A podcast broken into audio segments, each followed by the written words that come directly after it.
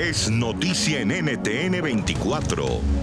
En el caso específico de Colombia y de acuerdo con la información científica que usted tiene, señor presidente, ¿para cuándo volverán los alumnos a las aulas? Y nosotros dijimos a finales del mes de mayo que al extenderse la emergencia sanitaria al 31 de agosto, lo que nosotros era, íbamos a hacer era trabajar junio y julio, protocolos, analizar y empezar de manera gradual un proceso de recuperación de presencialidad, pero con un esquema de alternancia, que es alternar la presencialidad también con el trabajo en casa y con la virtualidad. Ese camino está trazado, pero también nosotros debemos ser claros.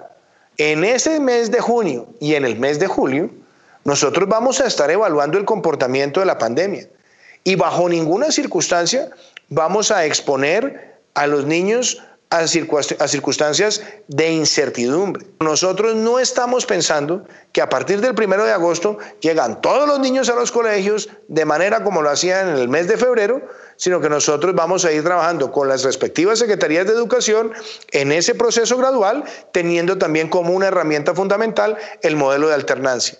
Y algo que a mí me, me deja tranquilo es que el modelo de virtualidad y de trabajo en casa en el país, ha venido funcionando bien. Usted sabe que en las últimas semanas España convocó a una mesa de donantes del mundo entero para los países receptores de venezolanos. Colombia, con más de 1.800.000 venezolanos en nuestro territorio, organizó la Unión Europea y lograron eh, donaciones superiores a 600.000 a 600 millones de euros.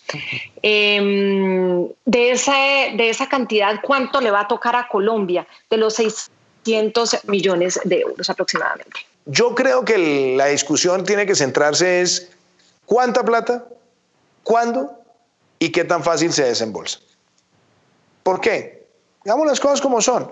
Hasta ahora, los recursos para atender la migración, el choque migratorio humanitario de Venezuela, que es el segundo más grande después de Siria y que puede ser el más grande en cuestión de meses, porque ya son más de 5.4 millones de venezolanos que han salido y Siria tenía alrededor de 6.1, pues muy pronto será Venezuela el número uno. Y la movilización de recursos para atender la crisis humanitaria de Siria superaban los mil dólares por migrante. En Venezuela no han, superado los 200 dólares. Y la gran mayoría de países hemos tenido que hacer un esfuerzo económico. Entonces a mí me parece importante y como lo dije ese día, gracias por poner recursos, es decir, vamos a ponerlos. Pero entonces también es importante que esos recursos no estén atados, que tengan una clara orientación hacia las prioridades, esencialmente salud, educación, atención eh, nutricional, etcétera, vacunación demás, y hacerlo con gran velocidad. Porque si esto no tiene velocidad, nos quedamos en buenas intenciones. ¿Usted cómo ve este, estas decisiones que se han tomado en el continente, específicamente países como Bolivia, eh, como Colombia, incluso Ecuador? Pues han, eh, han, trabajado en el mismo sentido. Incluso la OCDE en las últimas horas reconoció el trabajo de Colombia en esa eh, dirección. ¿Ha logrado regionalmente cumplirse ese objetivo? La coordinación de todos es buena y es bueno también el aprendizaje de el uno y el otro. Y nosotros hemos visto, por ejemplo, en Bolivia aplicaron lo que llaman ellos cuarentena dinámica, que es muy parecido al aislamiento preventivo obligatorio nuestro, donde vamos recuperando vida productiva. Ecuador está también con un sistema de semáforos de regionalización.